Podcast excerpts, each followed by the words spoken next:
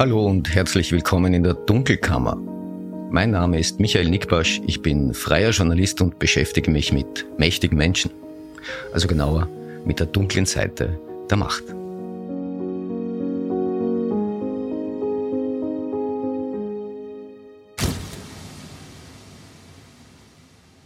Ihr hört die vierte Ausgabe der Dunkelkammer mit folgenden Themen. Stichwort schöner Wohnen wie eine Recherche nach dem Grundstücksbesitz der russischen Elite in Österreich erst das Justizministerium, dann ein Bezirksgericht, dann ein Landesgericht und schlussendlich auch noch den obersten Gerichtshof beschäftigte. Dazu begrüße ich Martin Dürr vom ORF bei mir, mit dem ich gemeinsam an dem Fall recherchiert habe. Stichwort Tauchstation. Die frühere ÖVP-Familienministerin Sophie Kamersin-Schaller muss sich demnächst vor einem Schöffengericht verantworten. Sie hat sich bisher aber nicht inhaltlich zu der Anklage geäußert. Warum? Darüber habe ich mit ihrem Anwalt Norbert Wess gesprochen. Ja, und wo ich schon bei Herrn Wess war, habe ich auch gleich die ewige Causa mitgenommen. Karl-Heinz Gasser, die Buwok-Privatisierung, 20 Jahre später.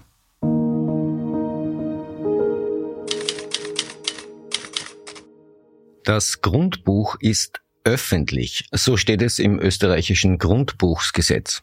Und das bedeutet, dass jedermann nachschauen kann, wem eine bestimmte Liegenschaft im Land gehört. Das geht online oder analog bei den Grundbuchführenden der Bezirksgerichte quer durchs Land. Schwieriger wird es aber, wenn man wissen will, wie viele und welche Grundstücke jemand in Österreich insgesamt besitzt. Diese Daten sind zwar grundsätzlich vorhanden, und zwar im sogenannten Personenverzeichnis, aber das ist nur sehr eingeschränkt öffentlich. Man kann zwar in öffentlich zugänglichen Datenbanken nachschauen, welche Firmenbeteiligungen jemand hat oder welche Vereinsfunktionen, ja auch die Ediktdatei der Justiz lässt sich nach Namen durchsuchen. Aber mit Grundstücken geht das eben nicht. Jedenfalls nicht ohne weiteres.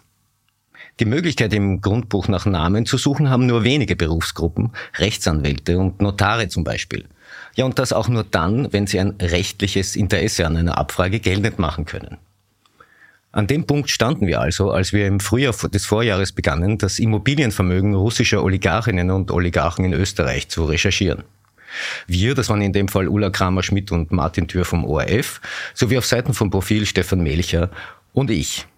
Ja, um es vorwegzunehmen, die Recherche führte einerseits ins Nichts, zugleich war sie aber ein großer Erfolg. Ja, und warum das so ist, darüber spreche ich jetzt mit Martin Thür. Hallo und herzlich willkommen. Hallo, danke für die Einladung.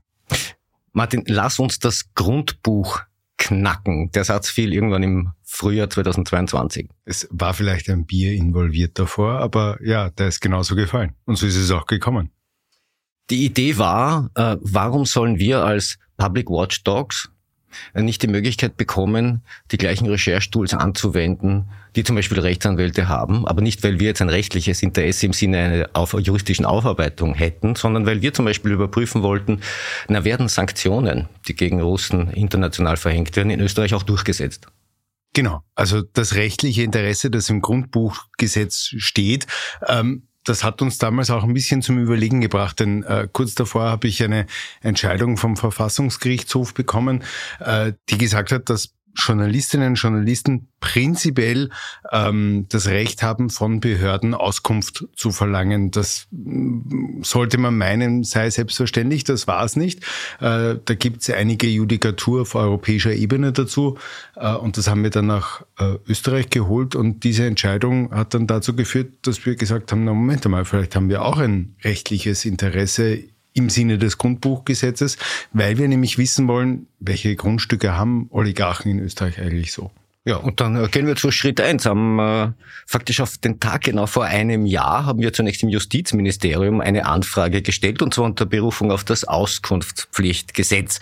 Ganz konkret in einem E-Mail am 24. März 2022. Und da wollten wir vom äh, BMJ wissen, wie es denn mit dem Grundstücksbesitz von 20 Leuten ausschaut. Äh, allesamt aus der russischen Elite, äh, alles Oligarchen, 19 Männer, eine Frau. Ja, und das BMJ ließ sich zunächst einmal Zeit. Ich habe nachgeschaut, eineinhalb Monate passierte nichts. Ja, das ist ganz normal. Und dann kam eine Watsche.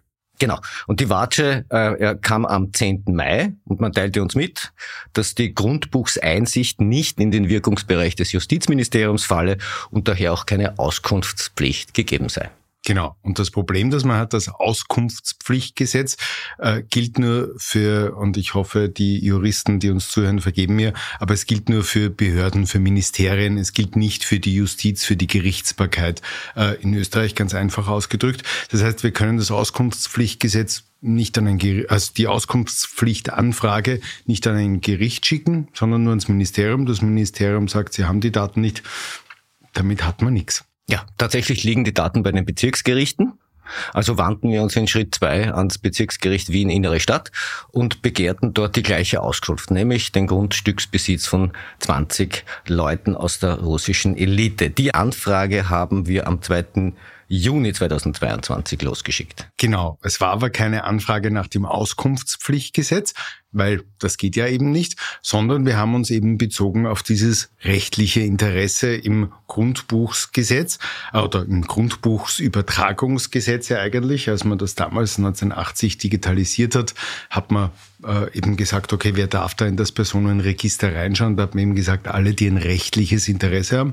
Und wir sind eben der Meinung, äh, ja, auch Journalistinnen und Journalisten haben ein rechtliches Interesse, nämlich dann, wenn sie die Einhaltung von gesetzlichen Auflagen überprüfen, zum Beispiel eben von Sanktionen. Und dann bin ich ins Bezirksgericht Innere Stadt gefahren, ganz äh, persönlich, und habe dort ähm, ein paar A4-Seiten, die wir beide davor unterschrieben haben, abgegeben. Es dauerte nicht lang. Eine Woche tatsächlich. Ja, Sehr tatsächlich. Schnell. Eine Woche später hat das Bezirksgericht Wien Innere Stadt mitgeteilt, dass das freundliche Ansuchen unsererseits abgewiesen werde. Ja, und zwar deshalb, weil wir kein rechtliches Interesse geltend machen, sondern bloß wirtschaftliche Interessen hätten. Großartig. Ging flott, genau das, was wir wollten. Das Bezirksgericht konnte damals nicht anders entscheiden. Es gab ja noch keinerlei Judikatur dazu. Also gingen wir in die nächste Instanz.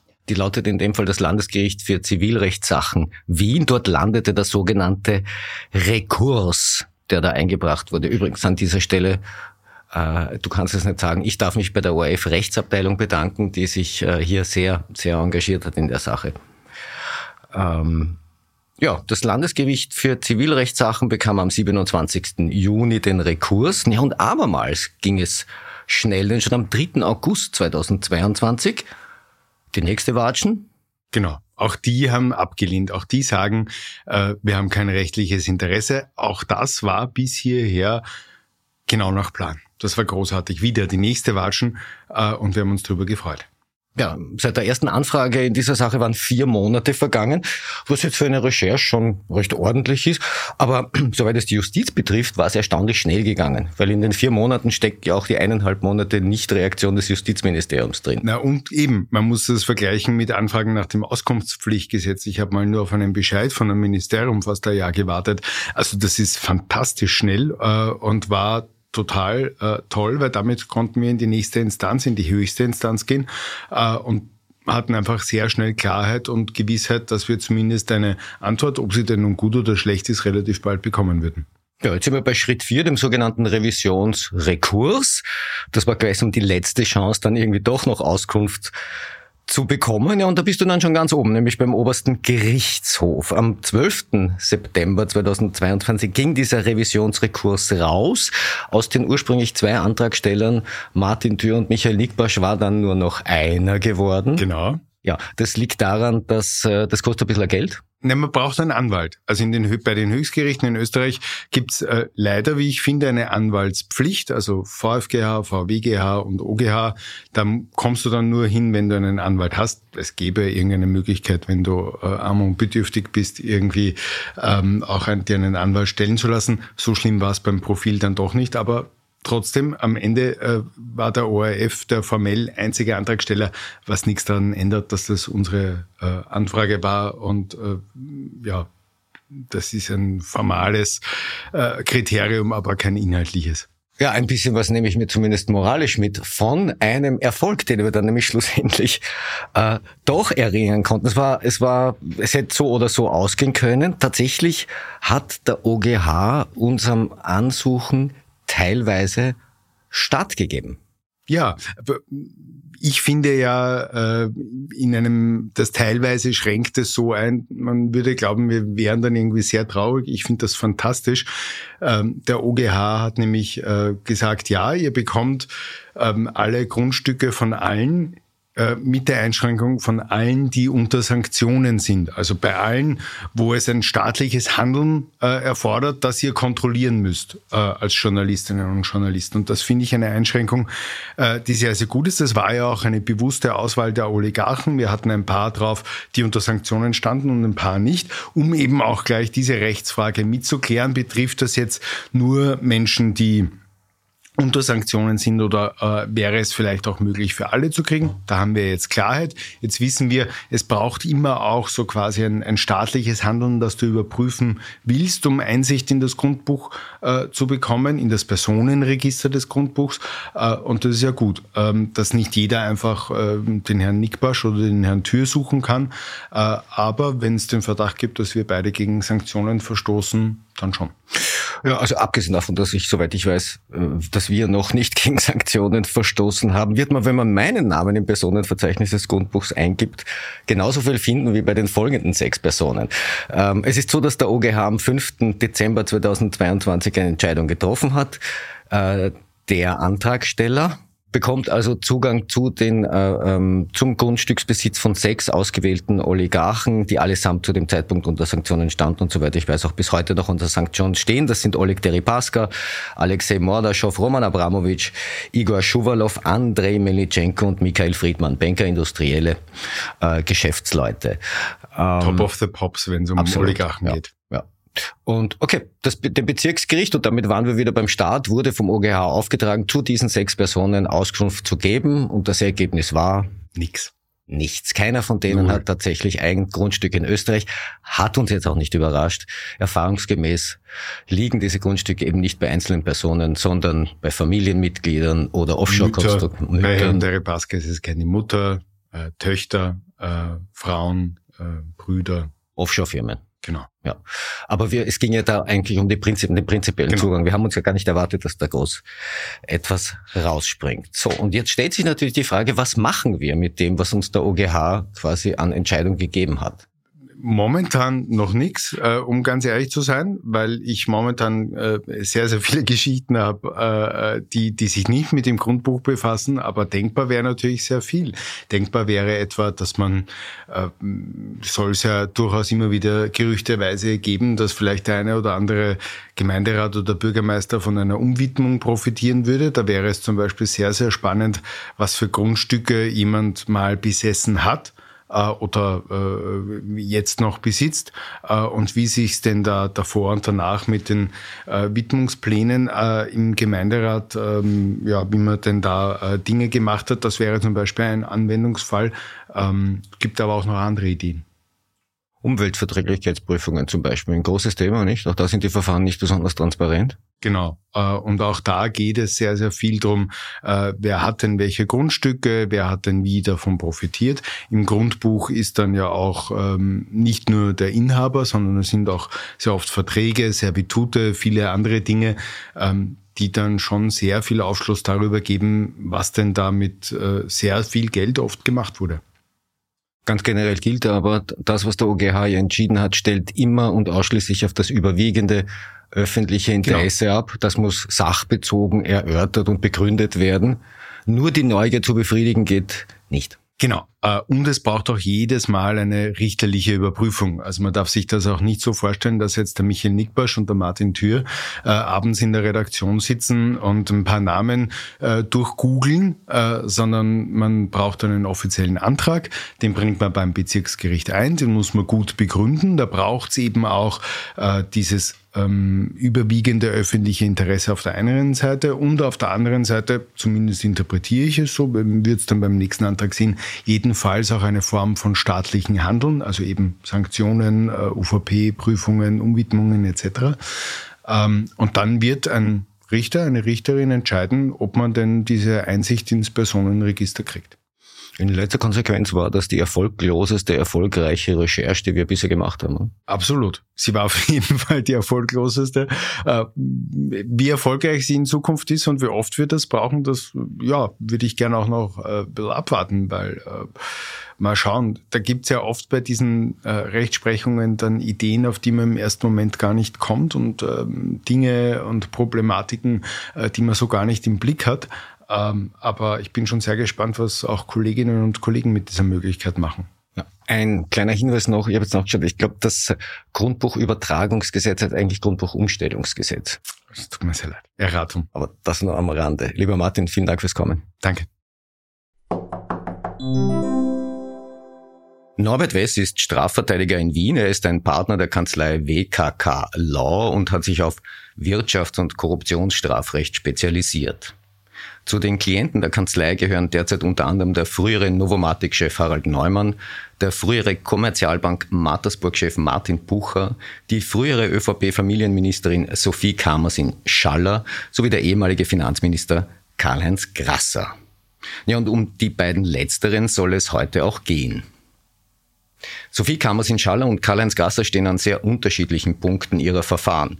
Sie muss sich demnächst vor Gericht verantworten. Er wurde 2020 in erster Instanz zu acht Jahren unbedingter Haft verurteilt und bekämpft das Urteil nun vor dem obersten Gerichtshof. Aber der Reihe nach. Die Meinungsforscherin Kamersin Schaller war von Dezember 2013 bis Dezember 2017 Österreichs Bundesministerin für Familien und Jugend, nominiert von der ÖVP. Nach ihrem Ausscheiden aus der Politik nahm sie die Möglichkeit der sogenannten Bezugsfortzahlung in Anspruch. Diese besagt, dass etwa frühere Ministerinnen und Minister bis zu sechs Monate lang 75 Prozent ihres Gehalts beziehen dürfen. In der Zeit dürfen sie aber nebenher nichts verdienen. Kamas Inshallah soll aber genau das gemacht haben. Einerseits hatte sie noch bis Mai 2018 insgesamt rund 79.000 Euro aus der Bezugsfortzahlung eingestreift. Andererseits aber soll sie als Unternehmerin zeitgleich schon Umsätze erzielt und diese verschwiegen haben. Die Wirtschafts- und Korruptionsstaatsanwaltschaft wertet das als schweren Betrug. Im anderen Anklagepunkt geht es um Geschäfte von Sophie Kamers Inshallah mit dem Sportministerium in den Jahren 2019 bis 2021. Da geht es konkret um drei Studienaufträge des Sportministeriums, die im Wege von drei Vergabeverfahren jeweils an eine Firma von Kamas Inshallah gegangen waren. Laut der WKSDA-Anklage soll sie aber geschummelt haben, um an diese Aufträge zu gelangen. Damit sie bei den Vergaben des Ministeriums als Erstgereihte hervorgehen konnte, soll sie zwei weitere Meinungsforscherinnen dazu angestiftet haben, zum Schein teurere Angebote zu legen.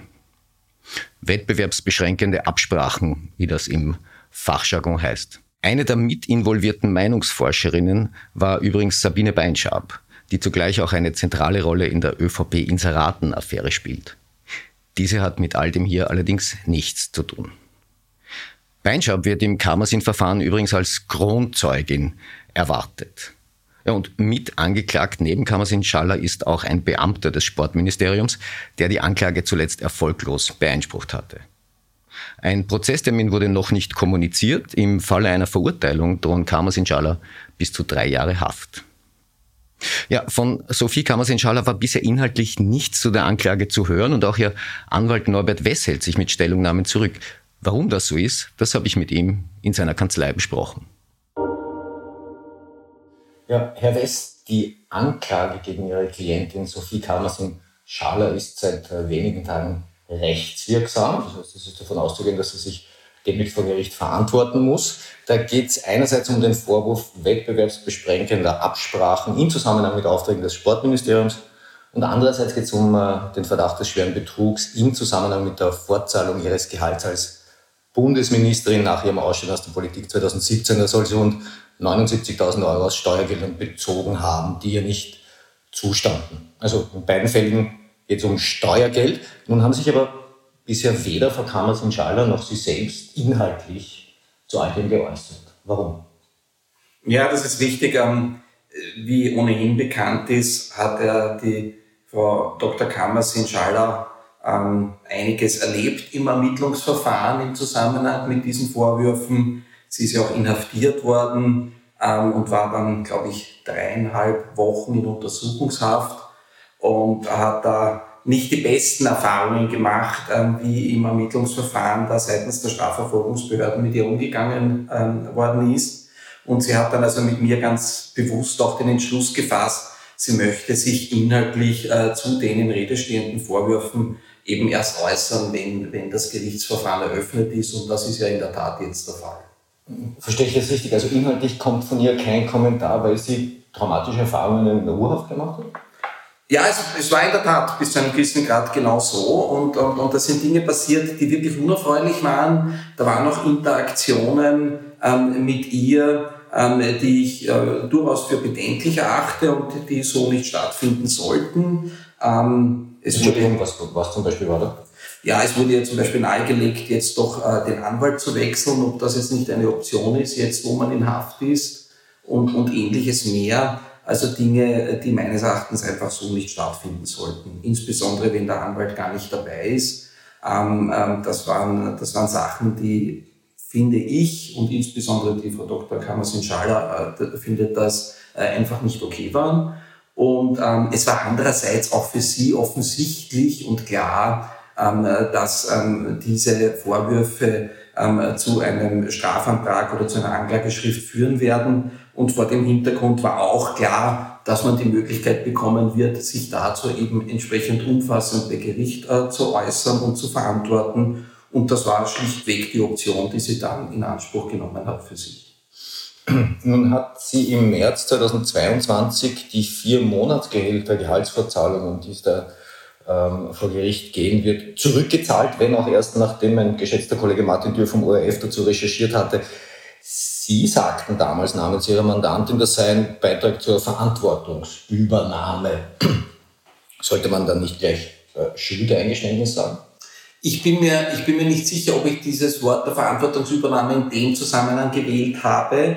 Ähm, was ich äh, jedenfalls zum Ausdruck bringen wollte, ist, ähm, dass ähm, die Frau Dr. Kammersin Schaller für sich selber äh, mittlerweile zum damaligen Zeitpunkt erkannt hat, dass es allein schon aus moralischen Gründen äh, sicherlich ähm, ähm, äh, zu beanstanden war und ist, dass sie diese Bezüge in Anspruch genommen hat und äh, sich vor dem Hintergrund eben ähm, entschlossen hat, hier äh, vollständig ähm, äh, eine entsprechende Gutmachung und Rückzahlung zu leisten. Es ist richtig, ähm, dass das erst ähm, dadurch ähm, passiert ist, dass äh, diese Medienberichterstattung erfolgt ist. Man muss aber auch hier äh, dazu sagen, dass das in einem Stadium war, wo eben die Frau Dr. Kammersin-Schalder auch in Haft war. Und äh, deswegen, ich sage es jetzt einmal ein bisschen salopp, andere Themen hatte und schlichtweg dieses Thema nicht am Radar hatte und äh, nicht äh, destotrotz äh, wie der Herr Thür das Ganze ähm, äh, zum Thema gemacht hat, hat sie aus der Haft heraus sehr, sehr schnell und bestmöglich dann gehandelt. Der vollständige Daraus gilt natürlich weiterhin die Unschuldsvermutung bis zu einer allfälligen rechtskräftigen Verurteilung. Ja, kommen wir Vielleicht darf ich, äh, danke, dass Sie das äh, wirklich auch noch transportieren, das ist mir auch wichtig, weil es wird in der Tat äh, vielleicht äh, doch noch sehr interessant sein, wie man das Ganze rechtlich und auch strafrechtlich einordnet, ähm, äh, die Geschehnisse. Und ähm, da sind wir eben in Vorbereitung für die Gerichtsverhandlung und ähm, da möchte ich noch nicht zu viel verraten, aber da gibt es durchaus rechtliche Argumente, ähm, die namens der Mandantin hier ähm, ergriffen werden können und sicherlich auch äh, von uns transportiert werden. Also sie wird sich nicht schuldig bekennen, nehme ich da jetzt mit. Das möchte ich, das möchte ich jetzt weder in die eine noch in die andere Richtung äh, jetzt schon äh, offenlegen wollen. Ähm, ähm das, äh, dafür dient die Gerichtsverhandlung das wäre auch bis zu einem gewissen Grad ähm, respektlos dem Gericht gegenüber, wenn man das jetzt einmal vorab ähm, über andere Kanäle transportiert. Aber wir werden sicherlich ähm, rechtliche Argumente transportieren im Interesse und zugunsten der Mandantin. Ich habe mit Norbert Wess auch über einen zweiten Fall gesprochen, der mich nun schon seit bald 20 Jahren begleitet. Die Causa Karl-Heinz Grasser und die Buwog-Privatisierung. Die Privatisierung der Bundeswohnungsgesellschaften war 2004, 2009 wurde ein Ermittlungsverfahren gegen Karl-Heinz Grasser, Walter Maischberger, Peter Hocheiger und einige andere eingeleitet, das sich sieben Jahre zog, ehe 2016 Anklage erhoben wurde. 2017 startete dann der Prozess, 2020 folgte das Urteil erster Instanz. Mehrere Schuldsprüche, Grasser bekam acht Jahre unbedingt. Ja, mittlerweile haben wir 2023 und noch immer ist nichts endgültig. Karl-Heinz Gasser bekämpft das Urteil vor dem obersten Gerichtshof, doch dieser wird jetzt erst einmal nicht darüber entscheiden, weil Grassers Verteidiger daneben auch den Verfassungsgerichtshof angerufen haben. Warum das, Herr Wes? Ja, das ist ähm, in der Tat eine, eine Neuheit, wenn man so möchte, in Strafverfahren. Die gibt's jetzt seit 01.01.2015, hat der Gesetzgeber diesen Rechtszug ermöglicht. Du hast jetzt die Möglichkeit, parallel in einem Strafverfahren, wenn ich ein Rechtsmittel erhebe und gleichzeitig gegenüber der einen oder anderen Bestimmung verfassungsrechtliche Bedenken habe, dann kann ich parallel und zeitgleich mit dem Rechtsmittel, das sich äh, prinzipiell eben an die Oberinstanz und Strafsachen richtet, in dem Fall an den OGH, kann ich gleichzeitig äh, mit einem sogenannten Parteiantrag auf Normenkontrolle, so heißt es also juristisch, technisch, ähm, den Verfassungsgerichtshof anrufen. Da geht es um zwei Punkte, äh, die in Ihrem Vorbringen als diskussionswürdig äh, betrachtet werden. Das eine ist, wer urteilt in Strafverfahren eigentlich über die Befangenheit von Richtern? Mhm. Äh, nach geltender Praxis die Richterinnen und Richter selbst. Mhm. Und die zweite Frage betrifft ein Thema, das auch schon für politischen Wirbel gesorgt hat, nämlich die Frage, wann verjährt eigentlich ein Ermittlungsverfahren? Ähm, gehen wir es mal durch. Also Richter entscheiden in Strafverfahren über ihre eigene Befangenheit oder auch nur den Anschein derselben. Trifft das zu? Genau, und das ist in der Tat ein Spezifikum hier in Österreich und interessanterweise sogar ein Spezifikum in Österreich bei Strafverfahren. Also wir haben in Österreich ähm, in den anderen ähm, Prozessordnungen, zum Beispiel im VWGG, also wenn es mit der Verwaltungsgerichtshof mit einer Befangenheit konfrontiert wäre, wäre, aber insbesondere auch in der österreichischen Zivilprozessordnung, also bei in Zivilrechtsstreitigkeiten, wenn hier ein Ablehnungsantrag oder Befangenheitsantrag gegenüber dem Richter ähm, ergeht, haben wir andere Regelungen. Dann entscheidet eben gerade nicht der Richter selbst über seine eigene Befangenheit, oder wir haben auch beim obersten Gerichtshof die Situation so, dass der oberste Gerichtshof dafür einen eigens einzurichtenden ähm, Drei-Personen-Senat ähm, äh, dann installiert, der dann über eine solche Befangenheit äh, zu entscheiden hat. Warum? Weil, wie Sie ganz richtig gesagt haben, es extrem schwierig ist, dass eine Person über sich selbst entscheidet, ob sie befangen ist oder nicht. Insbesondere wenn sie eben von sich aus ganz offensichtlich bis dato das noch nicht ähm, in Anspruch genommen hat. Frage, was, wenn der Verfassungsgerichtshof der Beschwerde in dem Punkt Recht gäbe? Das hat ja nicht nur Karl-Heinz Gasser, sondern auch äh, die Vertreter anderer Beschuldigter oder Angeklagter haben damals immer wieder äh, eine mögliche Befangenheit der Richterin aufgezeigt. Was ist ja das dann? Ja, das ist ähm, genau dann ähm, die Rechtsfolge, die wir zunächst ähm, jetzt auch schon theoretisch ähm, behandelt haben. Es wäre dann die Bestimmung als solches verfassungswidrig. Das heißt, die Bestimmung ist, äh, gilt dann für den Anlassfall als nicht im Rechtsbestand enthalten. Das heißt, nach der bereinigten Rechtslage müsste man sagen, hier hat dann ein Gremium über die Befangenheit eines Richters entschieden, das ähm, nicht äh, zuständig war, das verfassungswidrig zusammengesetzt war. Und nach der bereinigten Rechtslage hätte dann eben im Übrigen in weiterer Folge 169 Tage auch ein Gremium in diesem Verfahren agiert, ähm, äh, das ähm, äh, eben den Vorwurf äh, bezüglich der Vorsitzenden Richterin, bezüglich des Vorwurfs der Befangenheit ausgesetzt war. Also so gesehen ähm, wäre das Verfahren dann de facto nicht mehr zu halten. Das wäre dann für den obersten Gerichtshof bindend, diese Rechtsansicht des Verfassungsgerichtshofes, und der oberste Gerichtshof hätte dann ähm, äh, wahrscheinlich auf sehr kurzen Wege dann nur mehr zu entscheiden. Der zweite Punkt der Grasser Verteidigung vor dem Verfassungsgerichtshof äh, behandelt die sogenannte Verjährungshemmung.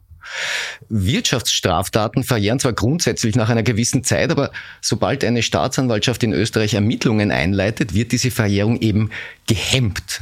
Also eine Straftat kann dann nicht mehr verjähren. Und theoretisch könnte ein Ermittlungsverfahren ewig laufen und damit auch eine Straftat ewig nicht verjähren.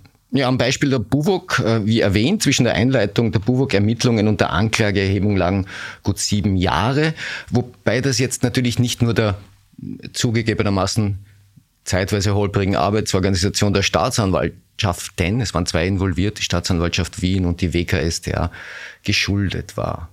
Ja, die Causa war auch sehr international mit Schauplätzen etwa in der Schweiz und in Liechtenstein. Ja, und alleine die Erledigung von zwei Rechtshilfeersuchen dorthin dauerte mehrere Jahre. Andererseits haben es Staatsanwältinnen und Staatsanwälte in Österreich eben auch nicht zwingend eilig mit Ermittlungen. Das Schlüsselwort lautet, wie gesagt, Verjährungshemmung.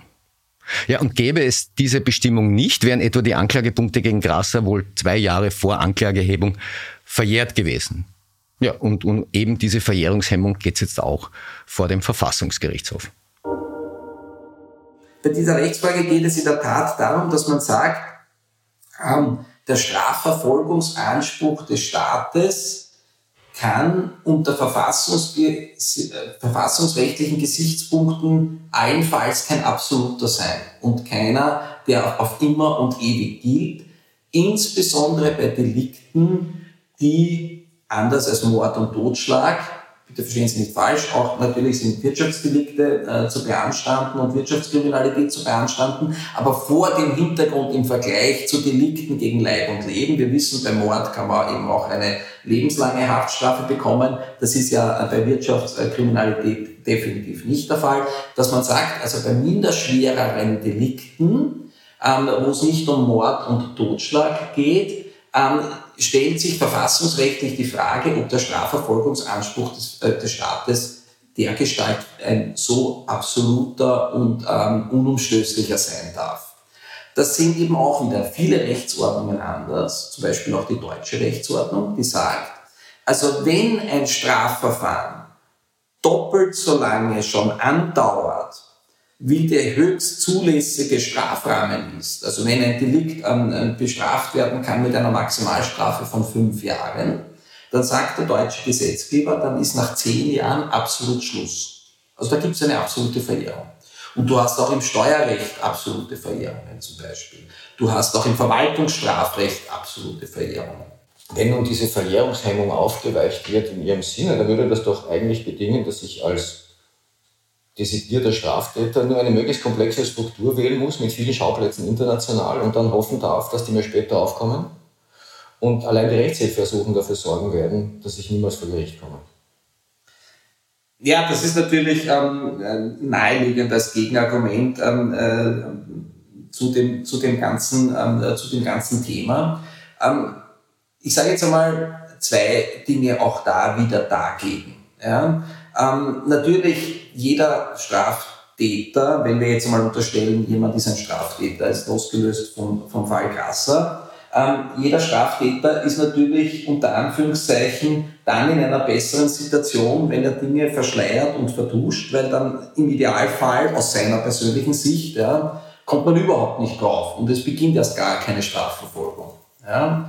Ähm, ich glaube auch nicht, ähm, dass man, auch wenn man dazu neigt, hier in Österreich immer das eigene Land am meisten zu kritisieren und, und, und, und schlecht darstellen zu lassen, dass es in anderen Ländern nicht mindestens genauso komplexe ähm, Verfahren gibt, die es aufzudecken gilt ja, und zu behandeln sind. Also gerade wenn ich Ihnen sage, es gibt eine absolute Verjährung in Deutschland, es gibt eine absolute Verjährung in Italien. Also ich glaube, dass also dort ähm, die Wirtschaftskriminalität ähm, in keiner Weise großartig anders gelagert ist als bei uns.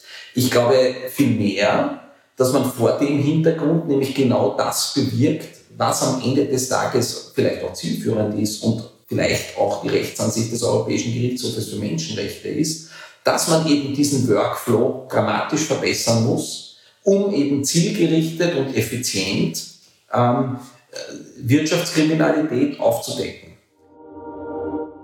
Ja, der Ball liegt jetzt also beim Verfassungsgerichtshof, der sich dazu wohl alsbald äußern wird. Dann ist wieder der oberste Gerichtshof am Zug und dann wird wohl das Jahr 2024 ins Land gezogen sein.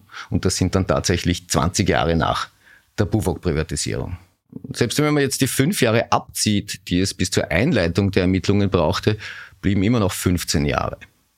Ja, 15 Jahre sind bei Strafverfahren in Österreich jetzt zwar nicht die Norm, aber gerade Großverfahren mit politischem Impact gelten unter Staatsanwälten schnell einmal als generationenübergreifende Projekte. Ja, und das sollte so einfach nicht sein.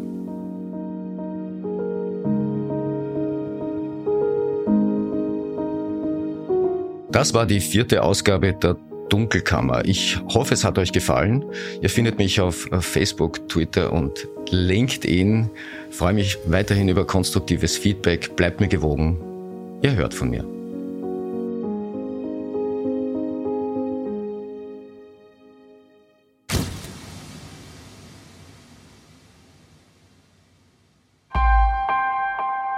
Missing Link